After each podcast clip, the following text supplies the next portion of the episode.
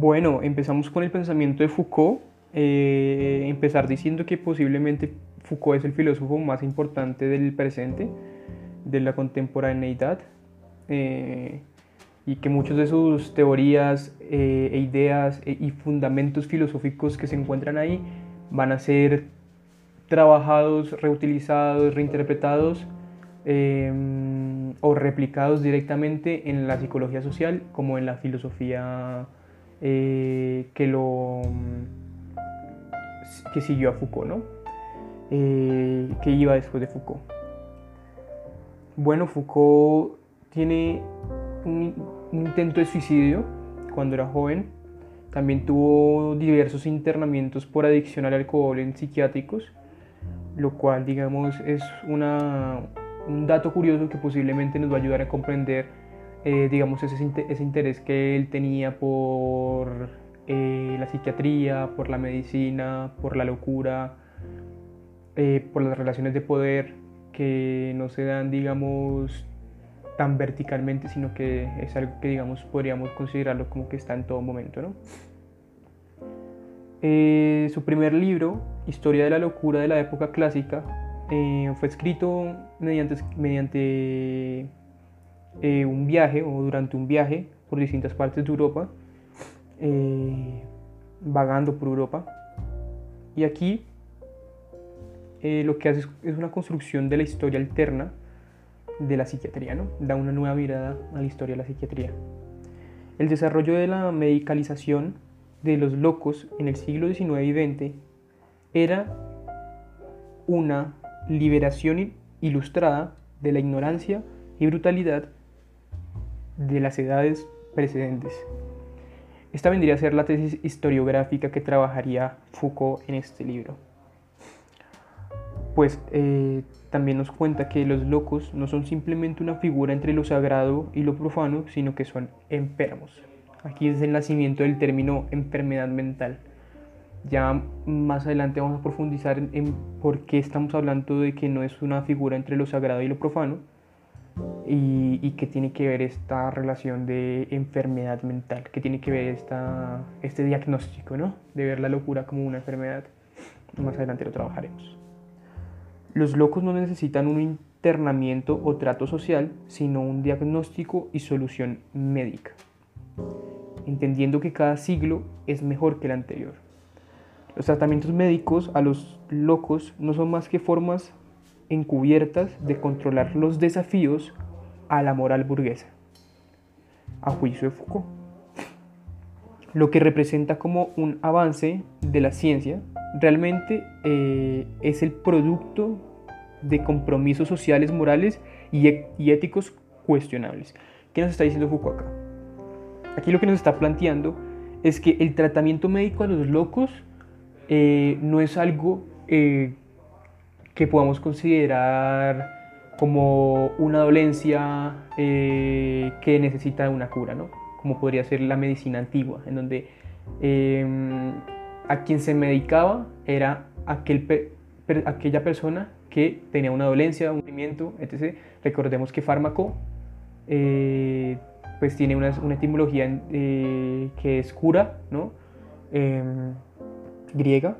Entonces, pues se trabaja desde ahí y se encuentra que, y Foucault, a juicio Foucault, encuentra que este, esta medicalización, esta, este tratamiento médico de los locos, no es más que una forma de control em, de, este, de estas personas, digamos que encajaban dentro de esta categorización de locos, para el, eh, digamos, para mm, romper o para controlar más fácilmente Em, a estas personas y eh, encajarlas o hacer que no afectaran la moral burguesa de la época, ¿no?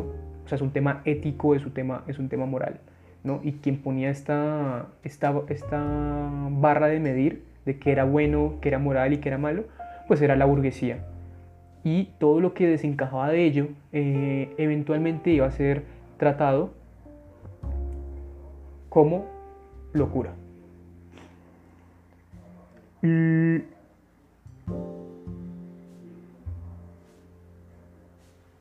por eso es que decimos que lo que se representa como un avance de la ciencia realmente es el producto de compromisos sociales, morales y éticos realmente cuestionables. Entonces ya, ya estamos empezando a mirar que esta idea de que mm, cada siglo es mejor que el anterior realmente va a ser cuestionada por Foucault y más adelante veremos de qué manera será cuestionada. Lo que hace Foucault es reconstruir cómo se ha concebido la locura desde el Renacimiento hasta el presente. ¿no? Y pues nos vamos al Renacimiento, que por ahí es donde Foucault empieza, nos enseña esta figura literaria eh, que no es claro si fue real o no, pero digamos que lo más seguro es que sí haya sido real y es esa, esa idea, esa figura literaria de la nave de los locos, ¿no? La nave de los locos. Que consistía en meter a todos los locos en un barco y dejarles vagar por, por la mitad del océano. Y pues esto muestra cómo la figura del loco para esta época, Renacimiento, no era algo que se quisiera encerrar y excluir de la sociedad, sino que la locura estaba relacionada con el cosmos. La locura como una experiencia cósmica de la realidad indisociable de la propia razón. ¿no? Eh, aquí hubo muchos tratamientos de la locura em, o de temas similares. Por ejemplo, Erasmus trabajó, tiene un, un ensayo famosísimo que es Elogio a la locura, que sería importante revisar. Y pues nos dice que no es posible un nombre real sin un toque de locura. Esa es, digamos, una tesis que se mantiene en Erasmus y es una tesis que, digamos, eh, hace manifiesta que existió en esta época eh, Foucault. Eh, solo es hasta Descartes que la locura pasa a ser forma, pasa a formar parte de un, del reino de la mm, irracionalidad. Y la razón se proclama como el transporte eh, a la iluminación, ¿no? El, como algo transparente que permite que haya iluminación, que esté iluminada. ¿no? Recordemos que antes de, mm, pues en el medioevo, esta idea de la, iluminación era algo súper importante, por eso cuando vemos los cortes de pelo de, mm, de los escolásticos, eh, todos tienen eh, un hueco en la coronilla, eh, un calvo en la coronilla de la cabeza, puesto que necesitaban ser iluminados, ¿no? Entonces dejaban ese espacio para ser iluminados por la gracia del Señor. Hasta entonces los grandes... Hasta entonces las grandes transgresiones, como la sodomía, y el bestialismo eh, eran contempladas como ataques a lo sagrado. ¿no? Entonces, pues esto era algo importante, eso es algo importante a tener en cuenta, ¿no? Como, digamos, conductas desviadas de la moral, desviadas de la, de la norma, bueno, en ese tiempo no se puede hablar de norma, pero conductas digamos, desviadas de la ley, eh, eran consideradas como ataques a lo sagrado, ¿no? Todo tenía que ver con un, con, digamos, con un reino superior que juzgaba o que tenía que ser respetado y por eso se juzgaba a esa persona en, este, en esta vida, por decirlo de alguna forma. Eh, también pasamos al periodo barroco eh, o la época clásica, donde la locura em, era como algo oscuro que merecía de, encierro y de apartamiento, ¿no? que se necesitaba separar al loco de, de las personas, de la sociedad común, de la civilización, y encerrarlos y se veía el loco como algo oscuro, como algo tenebroso, como algo místico incluso. Em, pero esta locura ya no es sacral, ¿no? ya no tiene esta idea tan religiosa como se podía presentar en siglos precedentes. En el siglo XVII se inventan las grandes, los grandes espacios de internamiento. Aquí se, se encerraba todo individuo que, mm, que se apartara de la moral burguesa, lo que ya mencionábamos un poco antes. ¿Quiénes eran estos individuos que se apartaban de la moral burguesa? Los, vagabundos, los ociosos, los retrasados, los desempleados, los pobres y los locos. Es decir, eh, un 1% de la sociedad eh, parisina, digamos como para contextualizarlo un poco, un 1% de la sociedad parisina fue encerrado en, en ese lugar, ¿no? en, el, en, los espacios de internamiento. Un 1%, es muchísimo. Eh, a esta etapa Foucault, Foucault le va a llamar el gran confinamiento. El asilo, la cárcel, el hospital se convierte en un gran centro de internación moral. Y esas personas que mencioné, ese tipo de personas que, que, entran en esas categorías, el vagabundo, el ocioso, el retrasado, el desempleado, el pobre, el loco, eran considerados problemas para el orden público y para el capitalismo, obviamente. Entonces, pues, digamos que ya empezamos a ver cómo la locura se va articulando a partir de intereses muy específicos, intereses muy eh, aislados de ciertas clases sociales, de ciertos, eh, ciertas personas que lo que buscaban era el desarrollo de una manera muy particular de la sociedad. La pobreza para la Edad Media no era un problema de orden social, sino que era la imagen de lo sagrado mismo, ¿no? Entonces, volvemos a lo mismo. En la Edad Media, la pobreza no era una imagen de, o sea, no era, no era ningún problema de orden social, sino que simplemente, e incluso era totalmente lo opuesto. Era, e, era la imagen, era el signo, era el prototipo de persona que, representaba, que representaba lo sagrado en sí mismo, ¿no? Eh, pero vemos que en esta época, siglo XVII, que es el que estamos trabajando, eh, los pobres eran considerados también, eh, o, tenían, o eran merecían, eran merecedores de un internamiento, ¿no? En diferentes instituciones. Y aquí nos hacemos una pregunta, y es, ¿qué tiene en común un libertino, un desempleado, un mendigo, un hechicero, un sodomita y un pobre. Y esta, eso que tienen en común es lo siguiente, y es que pertenecen al mundo de la irrazón, aquellos que se oponen a los valores burgueses. ¿no?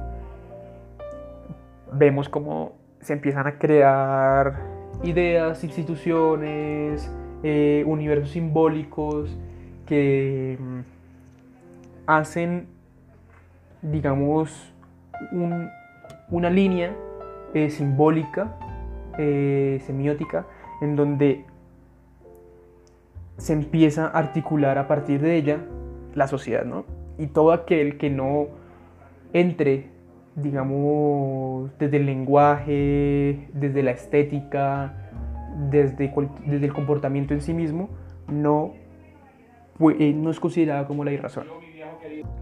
Entonces lo que podríamos aquí puntualizar y lo que nos puntualiza Foucault es que la locura eh, era visto como un escándalo de orden público, ¿no? Que afecta a la familia, la religión, la relación y bueno, y estaba relacionado con una sexualidad anormal, ¿no? Entonces, aquí también tenemos que la verdad, la jurisdicción y la locura tenían cierta relación, ¿no? O sea, la verdad como concepto, ¿no?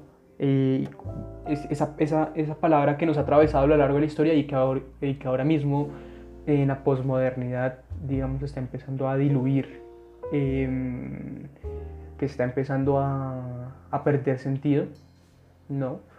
Eh, bueno, pues eso ya será un tema para otro día. Igual en el primer capítulo trabajamos el tema de la verdad en las ciencias políticas, en las ciencias sociales. Eh, y aquí vamos a retomar un poquito eh, cómo se articulan, digamos, ese tema del primer, de la primera mm, charla de alta cháchara, en donde se habla de el estado de las ciencias sociales, pues aquí también em, vamos a ver un contexto histórico de ello, eh, esbozado eh, desde los planteamientos de Foucault, ¿no? Pero bueno, como les decía, eh, la verdad, la jurisdicción, o sea, todos los procesos judiciales, quien juzga, y la locura tenían una relación muy estrecha. Todo el mundo es responsable ante un juez en esa época. Estamos hablando de un, de un periodo histórico concreto, ¿no? que es la época clásica, siglo XVII, más o menos.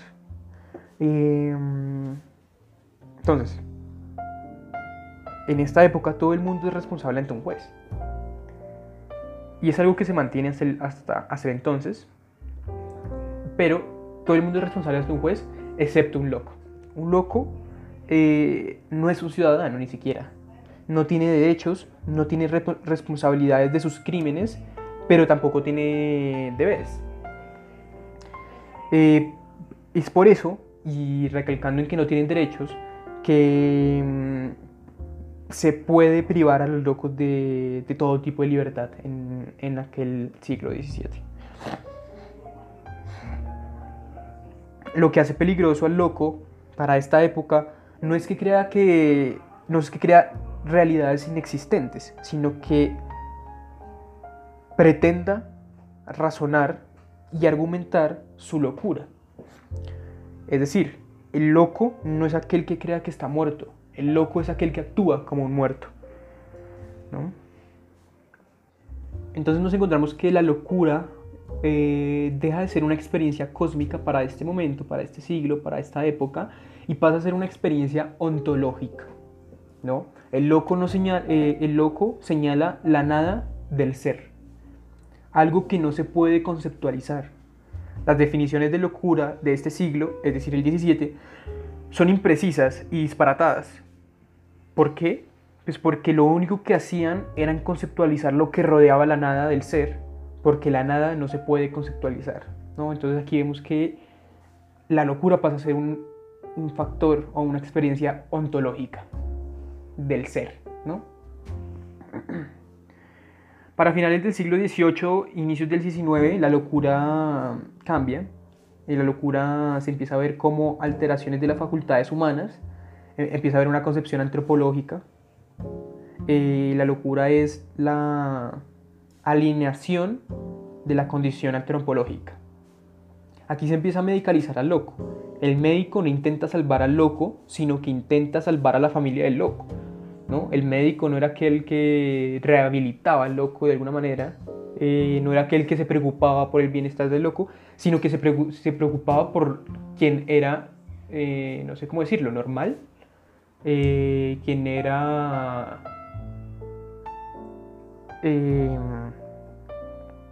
quien estaba dentro de una moral asociada con la sociedad del, del momento, ¿no? Entonces por eso se habla de que el loco no es una amenaza para sí mismo, pero sí para su familia y el resto de la sociedad.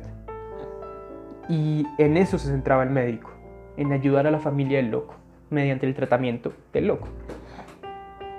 La locura, se, la locura es consecuencia de una historia mm, que exilia al hombre de una verdad inmediata para esta época. Aquí vemos un poco a Berger y a Luckman, ¿no? esos tratamientos de, de, los universos simbólicos, de cómo hay una culturalización, ¿no? y en donde eh, la verdad para, para ellos, eh, digamos, en, en, en un estadio muy específico, vendría a ser todas las instituciones y todas las estructuras culturales, rayas sociales, que están presentes en el momento en el que nosotros eh, somos conscientes. ¿no? En el momento que nacemos nos enfrentamos, frente, eh, nos enfrentamos a un mundo eh, codificado, estructurado de cierta forma y de formas muy, muy específicas.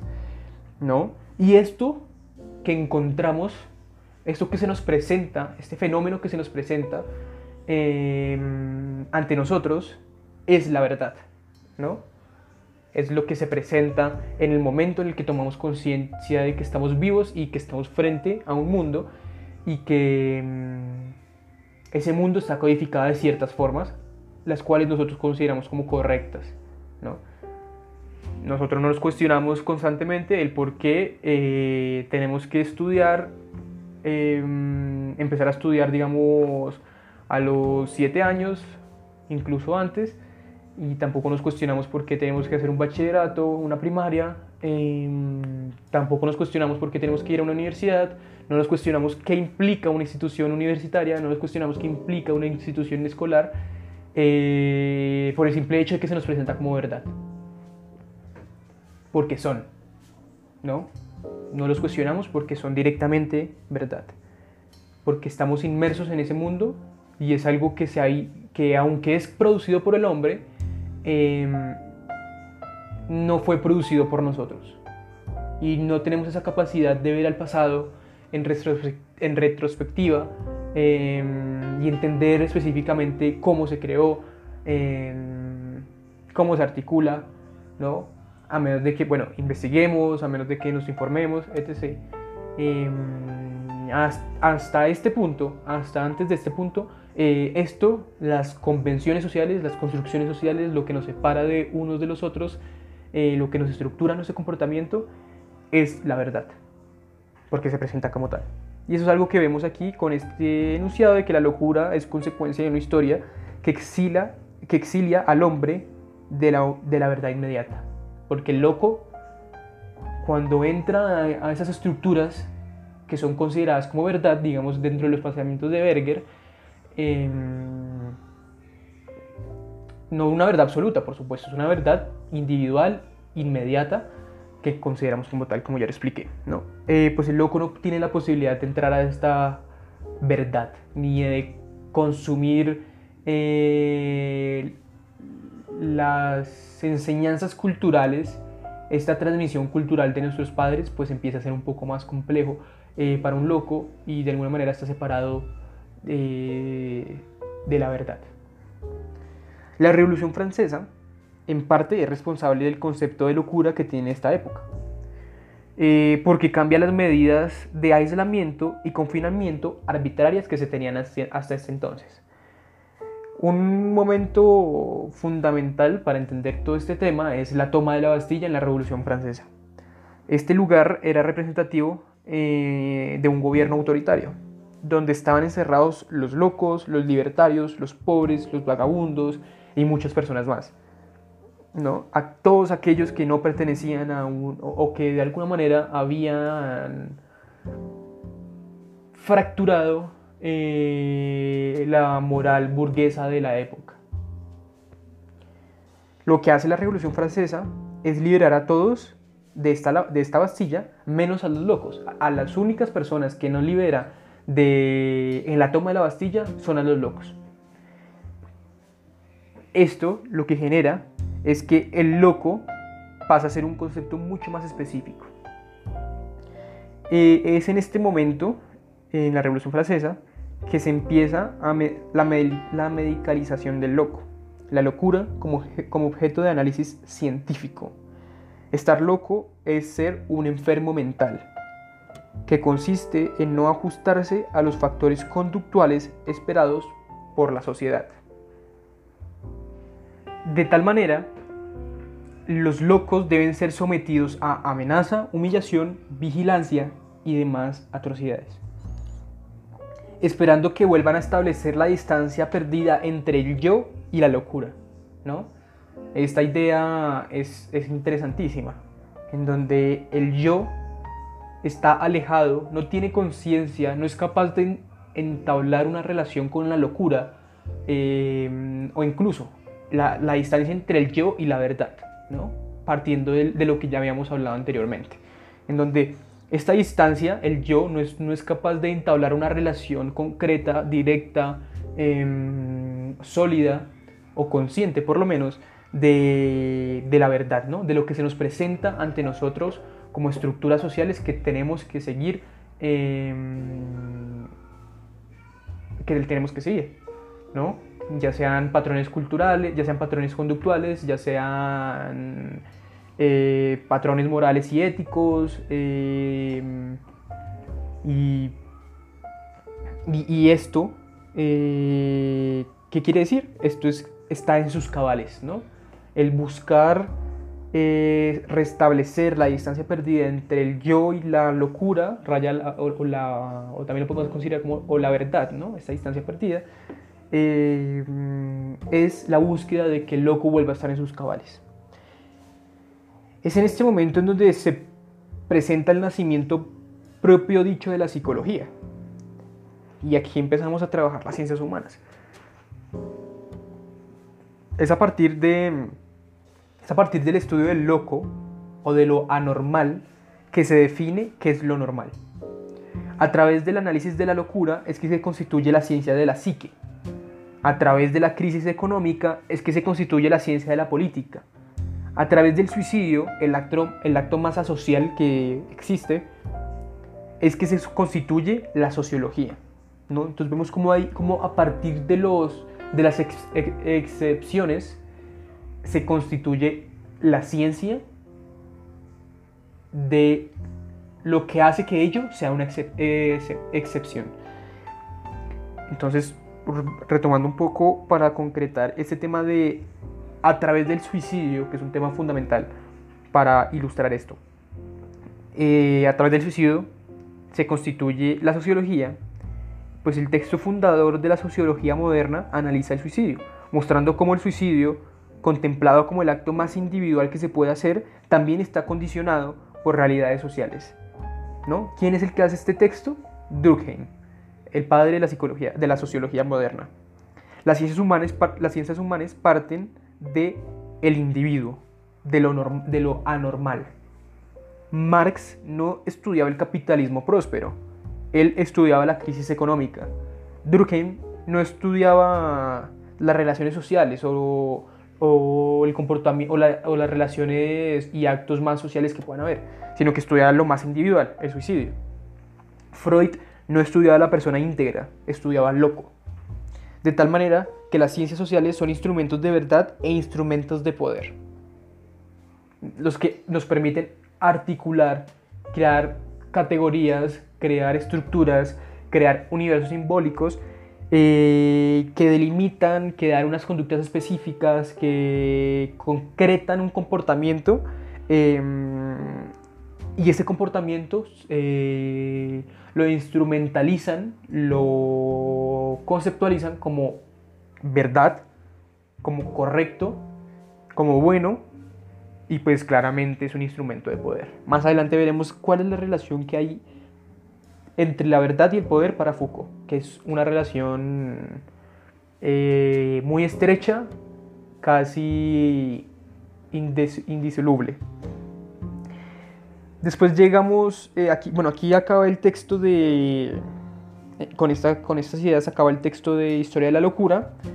Em, después de esto, Foucault empieza a trabajar y a investigar sobre el nacimiento de la clínica eh, pues que sería el último, el segundo, el libro que, que sigue a mm, eh, la historia de la locura. Y en este libro, en esta obra, eh, mantiene el mismo modelo historiográfico. Esta es un poco más objetiva, es decir, con menos críticas sociales y menos críticas políticas, debido a que la medicina estaba, pues en este tiempo que él trabaja, en estas épocas que él trabaja, estaba más cerca de la ciencia que la psiquiatría. Entonces era más fácil y, concretar y tener, digamos, una visión más objetiva por la misma cercanía que tenía la medicina con la, con la ciencia. Aquí analiza el concepto de medicina desde el Renacimiento hasta la Edad Clásica y la época moderna. Hasta el siglo XVIII em, había una concepción porfidiana de, lo, de los géneros y las especies en la medicina. Porfidio hace una categorización y sistematización de la distinción aristotélica de género y especie. La enfermedad, para Porfidio, es una alteración interna, y para esta época, es, eh, es una alteración interna a un cierto tipo de género o especie. Cada especie animal o humana tendría su cierto tipo de enfermedad concreta. No es hasta que surgen los hospitales modernos en donde se tiene que operar directamente al paciente y se le tiene que hacer transparente el discurso al paciente para explicarle su dolencia y en qué va a consistir la operación. Aquí es donde se presenta eh, un cambio en el discurso del médico. ¿no? El médico empieza a ejercer el discurso médico moderno. La enfermedad ya no se contempla como algo específico o concreto, sino como algo universal. En la medicina moderna eh, nace de la pedagogía y la terapéutica. Es importante para este contexto dos cosas. La gramática de Condillac, filósofo, filósofo del siglo XVIII, que había intentado reconstruir el funcionamiento de los sentidos a partir de un experimento mental. Este experimento consistía en que se imaginaba y articulado mediante lógica eh, el que una estatua empezara a recobrar sentidos poco a poco. Y pues haciendo ese experimento mental, eh, pues se hacía la pregunta de en qué consistiría un humano que solo tuviera el sentido del tacto. A partir de esa articulación y de ese ejercicio mental se empieza a, pues es una base que nos ayuda para entender eh, esta medicina moderna.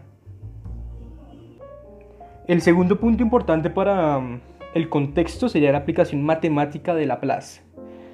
Eh, aquí es donde nace la concepción de media y mediana eh, y pues a partir de eso se articula la idea de hombre medio o hombre anormal desmesurado. La base de la medicina moderna son, primero, la, la autopsia, eh, que es el conocimiento profundo del individuo, de lo que es un individuo, em, y es así que para el siglo XIX la medicina es la única ciencia que se ocupa del individuo. Esta ciencia del individuo se, se articula por medio de la concepción de la muerte. Volvemos a lo mismo. Vemos cómo las ciencias eh, humanas siempre parten de una antítesis, por decirlo así, para llegar a la tesis, ¿no? O, para generar una síntesis que sería el producto, digamos, tal vez de, la, de los, el resultado de la ciencia como tal, ¿no? Entonces vemos como lo mismo. Eh, a partir del, del suicidio eh, llegamos a la sociología y a partir de la muerte se articula la medicina, ¿no? Es en la muerte donde lo, lo individual y lo genérico coinciden. Entonces aquí se nos presenta una paradoja y es que eh, esta es la primera ciencia que, aunque como les decía anteriormente, eh, se sigue articulando a, partir, digamos, de esa antítesis de, mm, de la muerte y lo que buscan es vida, ¿no? Entonces, pues digamos, hay una antítesis ahí interesante, pero aquí se presenta una paradoja y es que si las ciencias humanas eh, se sostienen sobre la desviación de la norma, ¿no? Lo que ya habíamos hablado, la ciencia de lo individual, medicina, se sostiene sobre aquello que nos es igual a todos, la muerte. El ser humano se ve a sí mismo como un objeto científico a través de su propia destrucción. Esto es lo que plantea Foucault en sus propias palabras. Y pues bueno, con esto termina um, este, esta obra. Eh, voy a repetir la frase porque es algo que sería interesante tener en cuenta eh, o resaltar Em, el ser humano se ve a sí mismo como objeto, como objeto científico a través de su propia destrucción. ¿no? Es a través de esa extrapolación, de esa pérdida de empatía hacia el yo, hacia el ego, que, que el ser humano logra objetivarse para hacer de sí mismo un, algo que se pueda estudiar, ¿no? Y esta pérdida de empatía, esta pérdida del yo, esta pérdida estética, ¿no? de la sensibilidad, eh, pues solo se puede alcanzar mediante su propia destrucción. Y pues bueno, así acaba este, mm, este libro.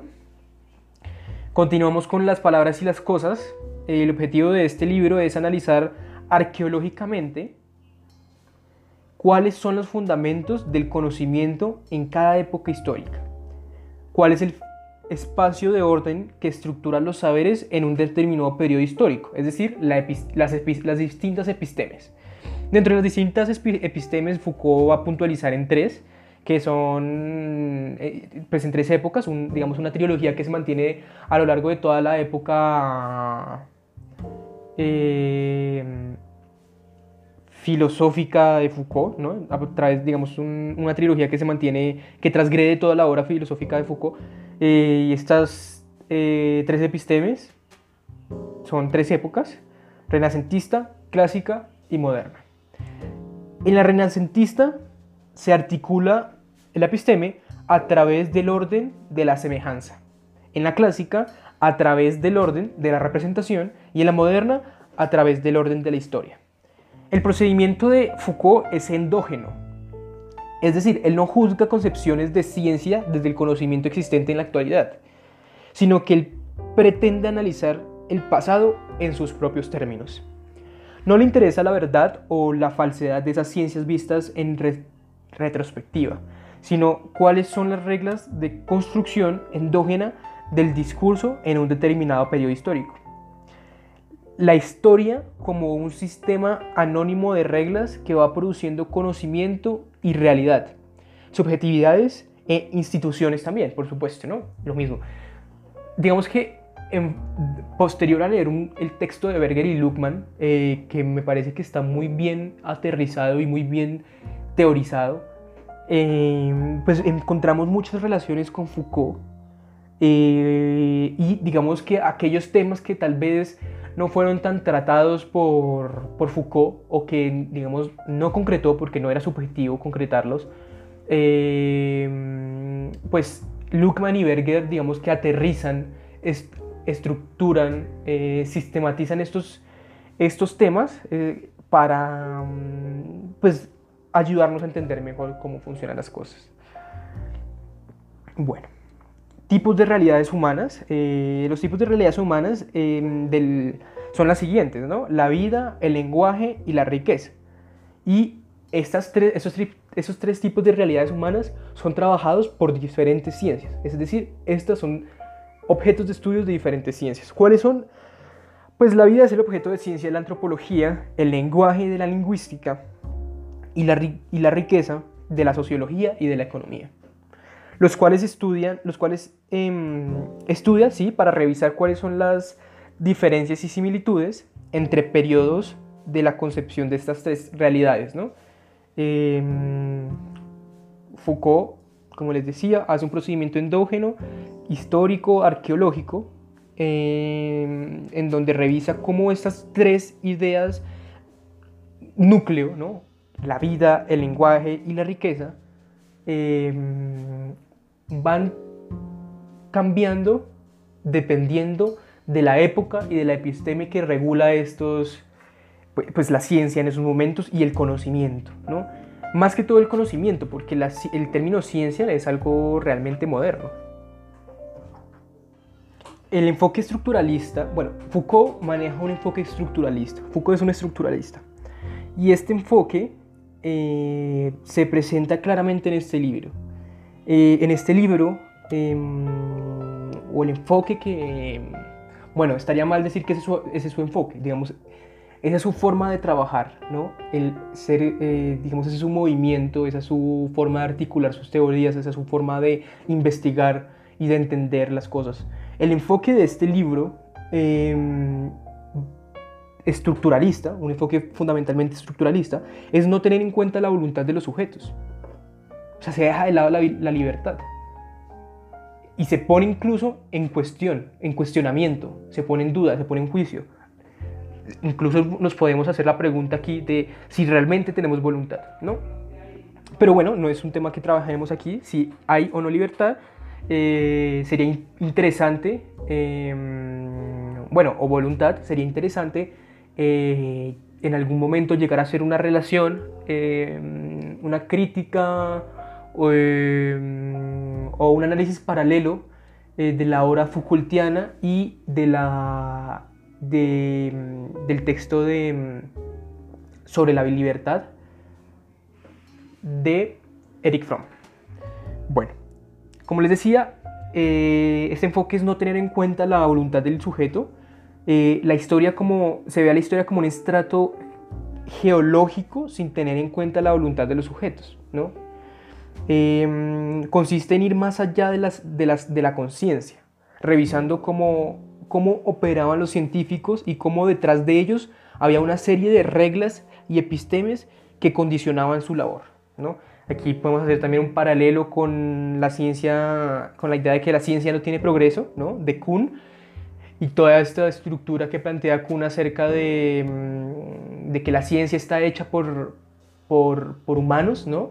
Y que relacionándolo con, con, con, Foucault y también está presente en Kuhn, pues que esos humanos también responden a unas reglas, responden a unas leyes y esa ciencia que hacen responden a una epistema muy específica, que no es la misma de otras ciencias y que cambia a lo largo del tiempo. Así lo observamos, eh, esto es lo que nos quiere contar un poco Foucault en, este, en este Las palabras y las cosas ahora. Este libro empieza con un análisis de las meninas de Velázquez, un análisis súper interesante, eh, en donde pretende mostrar cómo el hombre no existía en el siglo XVII el hombre como concepto, como idea. Las meninas son un, eh, son un juego de representaciones en donde el sujeto de representación no está presente. Para los que lo hayan visto, si no lo han visto, em, pues mientras que escuchan este, este podcast, eh, les recomiendo que vayan y busquen las venidas de Velázquez y pues continuaremos con la em, reflexión. Incluso eh, posiblemente coloque como imagen em, ilustrativa del podcast em, Las Meninas de Velázquez, eh, pues para darle una contextualización a este episodio, como ya lo he hecho con episodios anteriores, en donde eh, pues una obra de arte es representativa eh, con respecto al podcast. Bueno, continuamos. Pues lo que les decía, las meninas son un juego de representaciones en donde el sujeto de representación no está presente. Eh, a, juicio de Foucault, las meninas lo que hacen es mostrar que el ser humano no es nada. Como la representación y como la representación lo es todo. Y pues esto es, un, digamos, una tarea analítica, histórica, eh, una revisión arqueológica que va desde Descartes hasta Kant, ¿no? Y nos dice, pensar es representar. Aquí nace una pregunta que sería cómo podemos saber que una representación es adecuada. No podemos, si no podemos salir de una representación, porque no se puede comparar la representación con su objeto, porque siempre nos vemos y nos movemos en un marco de representaciones. Nosotros nos acercamos a los objetos mediante representaciones, mediante semiótica, mediante conceptualización de los mismos. En el momento que nombramos el objeto, ya estamos representándolo. En el objeto que nos acercamos al objeto, ya hay una representación que nos dice cómo verlo o una historia contingencial, podríamos llamarlo de esa forma, eh, que nos delimita una estética para que su percepción, su sensibilidad ya esté trastocada por representaciones. Entonces, no se puede escapar de la bueno, aquí me detengo a hacer un inciso con respecto a, Skinner y al conductismo eh, radical puntualmente, en donde, pues, bueno, y también el conductismo, interconductismo cantoriano, en donde se plantea la idea de que hay un historial conductista, ¿no? un, historial contingencial, disculpen, em, el cual, pues, afecta la, forma en que nos vamos a relacionar con futuros y presentes estímulos eh, gracias a esa historia contingencial. Recordemos también que estos términos de aversivo y, y hedónico, no, digamos, estímulo hedónico de estímulo aversivo, no son eh, aversivos y hedónicos en sí mismos, sino que depende de cada persona eh, lo que digamos haría que un estímulo sea hedónico o aversivo. ¿no? Entonces, como podemos ver, hay una historia contingencial que me delimita qué voy a evitar y qué voy a y qué me va a dar placer, ¿no? ¿Qué voy a preferir? ¿Qué me va a reforzar y qué me va a castigar? Entonces, pues bueno, aquí ya estamos hablando de un mundo de representaciones previas. Eh, lo mismo, volvemos a Luckman, volvemos a Berger, em, que ya están estructuradas, que ni siquiera fueron estructuradas por nosotros mismos a voluntad, sino que teníamos, digamos, una, una historia en la espalda, una historia contingencial en la espalda, una cultura en la espalda, que ya en, el momento que, que llegamos al mundo nos delimita y nos empieza a mover en representaciones ya dadas. Entonces, como les decía, no, em, no podemos salir de las representaciones, no se puede escapar de, de la cárcel de la representación. La idea de representar, eh, la, idea, la idea como tal, como concepto, representa el hecho de que ella misma es una representación. El cuadro de Velázquez muestra cómo es un cuadro y cómo hay un cuadro dentro de otro cuadro. Esta característica autorreferencial es esencial para el barroco las, representaciones tienen que mostrar que son representaciones y no otra cosa. Así, las representaciones privilegiadas por todos los filósofos del barroco, es decir, la época clásica, tendrán una característica específica. Esa característica específica son la intuitividad y su reflexividad. Podemos irnos a los filósofos y ver cómo, cómo Descartes tiene, eh, bueno, trabaja las intuiciones claras, Hume trabaja las impresiones y Kant que, bueno, racionalismo, Descartes, empirismo, Hume y Kant, digamos, llega a ser una síntesis de estas dos perspectivas epistemológicas, filosóficas, eh, que aterriza también en, en intuiciones, ¿no? Que son las intuiciones kantianas. La idea de intuición como otro tipo de representación es esto realmente. La forma en que experimentamos sensiblemente el mundo también está atravesada por conceptos lo que les mencionaba hace un momento. Ahí es en donde se ve, bueno, ahí es donde se va a disputar en esos tres autores, em, principalmente entre Hume y Descartes, eh, racionalismo y empirismo, em, si los conceptos son preexistentes a la mente o si provienen de la experiencia, ¿no?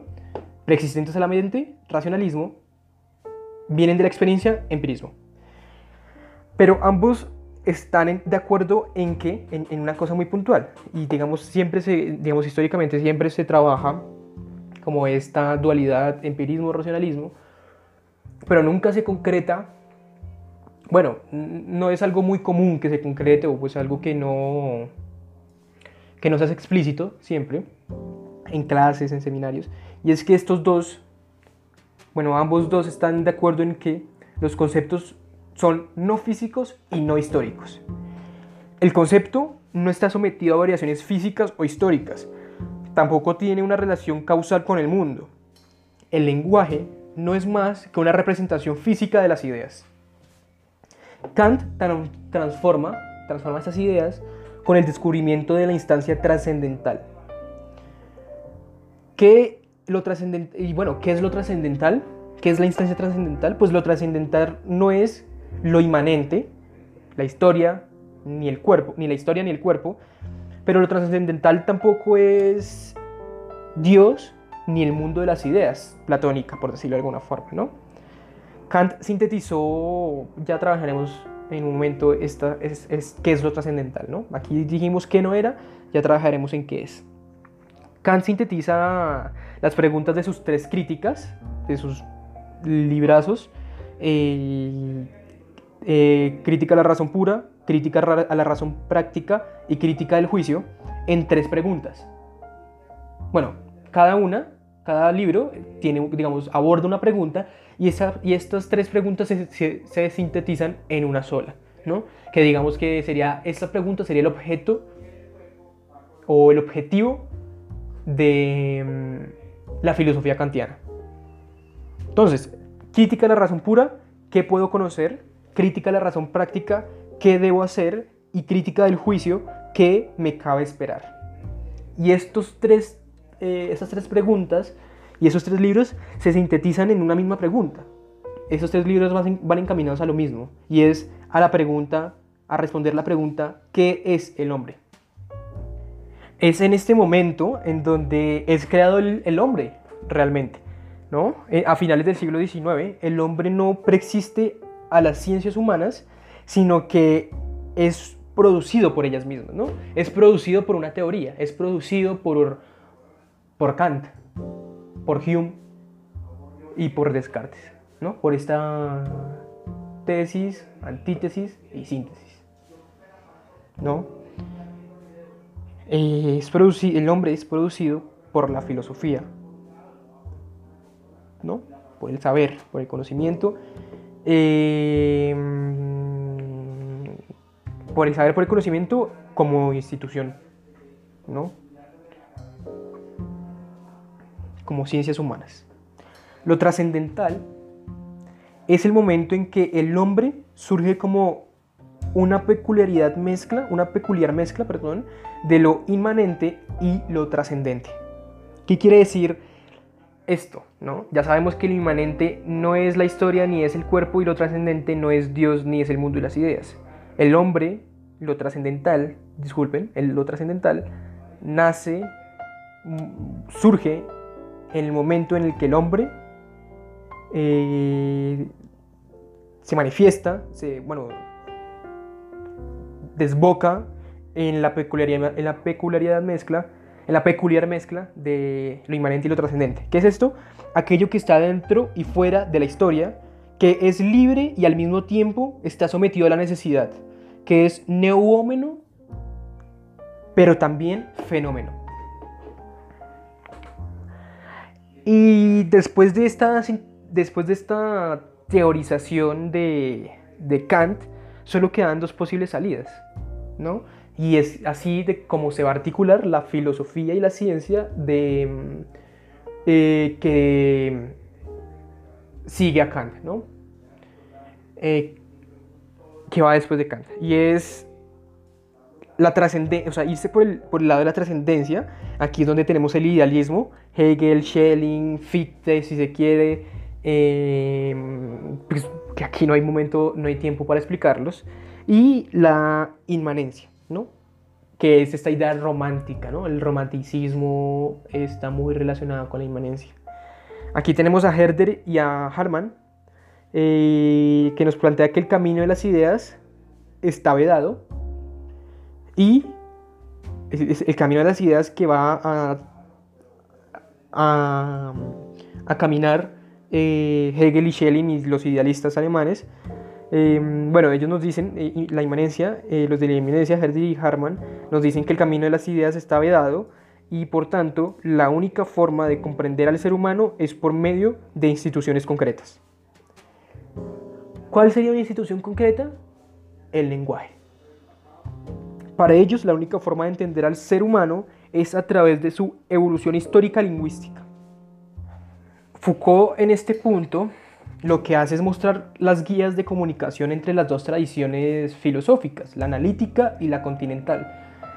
Mm, esta división filosófica es como diferenciar la comida entre aquellos que tienen, aquellas que son de color rojo eh, y aquellas que son harinas, ¿no? Es una división muy arbitraria, eh, pero que ha estado presente en toda la historia de la filosofía más o menos, más o menos, muy concretamente la, analítica, podríamos eh, ubicarlo, la tradición analítica podríamos ubicarla en América, ¿no? Eh, concretamente en Norteamérica, y la, mm, la tradición continental em, en Europa, ¿no? Eh, y bueno, em, lo que nos quiere decir aquí, hay una comunicación, eh, lo que son las guías para la comunicación de estas dos tradiciones, eh, concretando un poco más, tradición analítica em, trabaja cuestiones intelectuales, trabaja, aquí es donde se presentan todos los analistas lógicos, Frege, Bolzano, Russell, Wittgenstein, Em, bueno, y, muchos más. Em, y lo que nos dicen los, los analistas lógicos es que la lengua natural está corrompida y es necesario purificarla a través de un lenguaje formal, ¿no? Una propuesta de Bolzano. y que continúa en toda esta tradición analítica lógica. Por otra parte, la continental está preocupada por cuestiones estéticas y hermenéuticas. El lenguaje es prácticamente místico eh, que debe ser interpretado constantemente, ¿no? reinterpretado y interpretado constantemente, al infinitum, básicamente. Eh, aquí encontramos a Heidegger, por ejemplo, en donde, quien nos dice que el lenguaje es la casa del ser. ¿no? Vemos un poco de, metafísica incluso, de misticismo. Eh, bueno, claramente Heidegger no podríamos colocar a Heidegger como un metafísico, por supuesto que no, pero bueno, es un tratamiento ontológico preocupado por las cuestiones estéticas y hermenéutico. Y aquí se, da una dialéctica entre estos dos, ¿no? Lo mismo, antítesis, eh, tesis y tesis, antítesis, y se da la dialéctica y es que más allá de su antagonismo, ambas dos están presuponiendo lo mismo. La forma básica del acceso a lo que es el hombre es a través del lenguaje. El hombre es, el hombre es un sujeto del lenguaje. Está sujeto a él. Foucault interpreta al lenguaje como una realidad autónoma, algo que se ha liberado de toda representación, de toda simbolización, de toda conceptualización histórica. Eh, es el reino de la literalidad pura, es e, e, el cual, eh, es el cual no habla más que de su propio significado. Aquí podríamos, hacer, aquí podríamos volver a hacer un paralelo con Berger y Luckmann, pues, puesto que, digamos, interpretándolo de la siguiente forma, el lenguaje que es producción del hombre, el lenguaje que es producción del hombre y que nace como hábito interpersonal con una característica claramente intersubjetiva, se convierte en, institución objetiva en la institución objetiva por excelencia, a partir de la cual se legitimizan eh, el resto, bueno, se legitiman, el, se legitima el resto de instituciones y se legitima autónomamente a ella misma. Es el universo simbólico por excelencia, realmente lo cual también tiene su, el, cual también tiene sus mecanismos de poder. Aquí, ¿dónde podemos encontrar los mecanismos de poder del lenguaje? Los encontramos muy bien explicados, muy bien desarrollados y de manera muy sistemática en eh, qué es el lenguaje em, de Bourdieu. Una economía lingüística. Es un libro de Bourdieu. Aquí nos habla muy bien cómo es, cómo se articula eh, el poder en el lenguaje. También podemos encontrar un libro que se llama eh, Pigmaleón. Ya les confirmo el nombre de la persona que lo escribe, el autor. Eh, un segundo.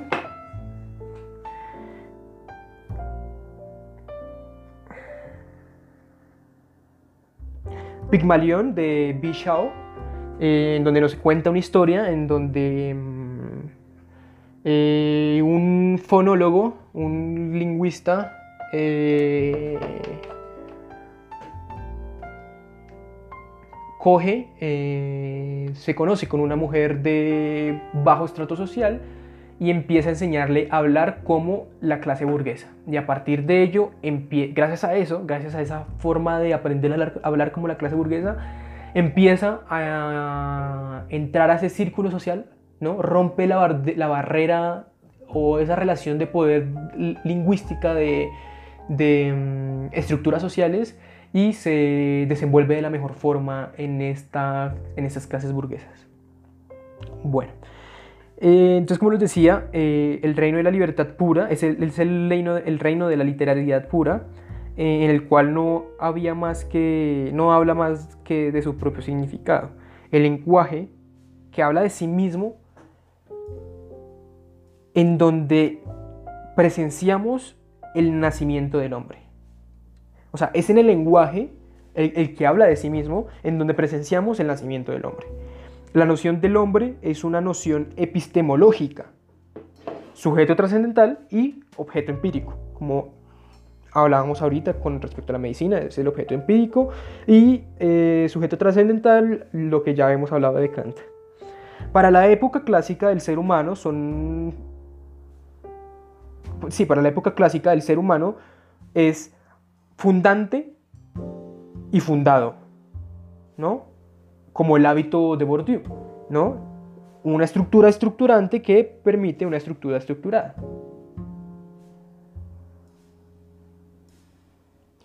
Aquí surge la analítica de la finitud, aquella que nos define, perdón, perdón, em, fundante y fundado es el hombre, es el humano, eh, constituidos por la historia y el lenguaje, ¿no? Es aquí, constituidos por la historia y el lenguaje, donde sale, donde surge la analítica de la finitud, aquella que nos define, aquello que nos define, eh, limita, delimita que nos hace finitos es aquello que nos hace universales.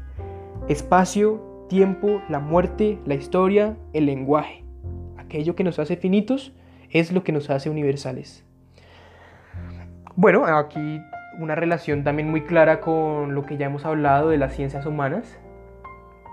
E incluso también podemos relacionarlo un poco con la tabla rasa que propone Locke, en donde pues bueno, la propuesta es que todos nacemos como una tabula rasa, eh, limpia, sin estructuras, eh, con posibilidades de vivir mil vidas, pero en el momento que nacemos empezamos a ser limitados eh, y dejamos de ser universales, ¿no?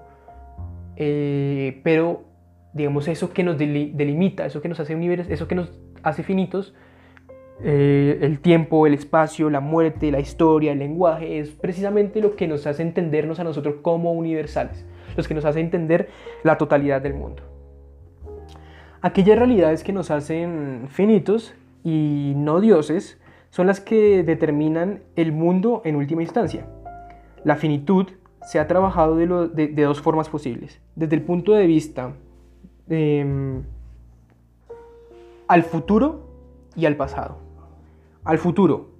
Es donde el propio, perdón, eh, al futuro, eh, el propio de las ciencias humanas, cuyo paradigma para Foucault es el marxismo, eh, y al pasado, propio de las ciencias naturales, que explica al ser humano no en virtud de lo que hará en el futuro, sino en virtud, de lo, sino en virtud del pasado.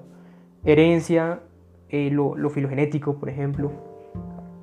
Bueno, el marxismo analiza la finitud del hombre en vista de un futuro emancipado revolucionario. ¿no? Estos dos coinciden en que el sujeto, que es al mismo tiempo objeto, ¿no? lo que veíamos anteriormente, ¿no? cómo el sujeto se convierte a sí mismo en un, en un objeto de análisis, en objeto de estudio. En este punto el pensamiento no es una representación pura, como, es, como Descartes planteaba, el hombre moderno ya no puede decir que yo soy mi pensamiento, porque yo soy siempre algo más que mi pensamiento. Soy cultura, soy historia, soy superestructura, soy institución, soy infraestructura. Yo soy más de lo que yo creo que soy. De aquí nacen dos vías de resolución que tratan de resolver el estatus del hombre en este momento, tratándolo de resolver como una realidad histórica. ¿no? Hombre, producto y productor de la historia. Estas dos vías son la hegeliana marxista por un lado y la heideggeriana nietzscheana por el otro. Bueno, creo que en este momento, aunque no hemos acabado este, este tema, eh, ya que llevamos una hora, sería pertinente dejarlo aquí y eh, continuar en un próximo capítulo, eh, el cual se o sea, todos los capítulos se subirán em, a la vez, en simultáneo. Y pues dejamos aquí y eh, empezamos el próximo capítulo inmediatamente con la muerte del hombre. Igual yo hago esto para que su escucha, la escucha de este podcast, sea más amena, no se vuelva como, pues bueno, puedan tener, digamos, una división clara aunque bueno, lo cortamos en la, bueno, lo cortamos en, en la mitad de, de, este tratamiento de esta obra. No obstante, eh, pues el tema que sigue, eh, pues bueno, es la resolución de lo que les acabo de decir. Mm, añadir que, como saben, este podcast eh, pues estaba dedicado a, una charla amena, de café, donde se hablan temas, digamos, relevantes, un poco traducidos a, a un lenguaje más accesible. En este caso, eh, en búsqueda de profundizar eh, un tema que no tuvo la importancia em, en la clase, no tuvo la importancia suficiente a mi parecer en la clase, ni tampoco en el pensum general de la, de la carrera, pues decidí eh, hacer un abrebocas, hacer un esbozo de todo el pensamiento de Foucault con el fin de pues, dejar este, este espacio abierto y que cualquier persona, eh, digamos, pueda entrar, tomar apuntes, revisarlo y, mm, bueno, y, bueno, complementar, ¿no? Y pues, eh, nada, sería bueno que en algún momento se diera esta clase, se diera a profundidad del pensamiento de Foucault. Eh, aquí es un simple esbozo de, toda su obra, eh, el cual tampoco se ha hecho en la carrera, pero para mí, en mi opinión, es fundamental. Entonces, bueno, dejamos aquí este capítulo eh, y continuamos inmediatamente con el otro, pero bueno, ustedes, aunque yo lo haga de corrido, ustedes lo podrán ver en cualquier otro momento o si es su preferencia, continuar inmediatamente. Muchas gracias, que tengan un feliz día.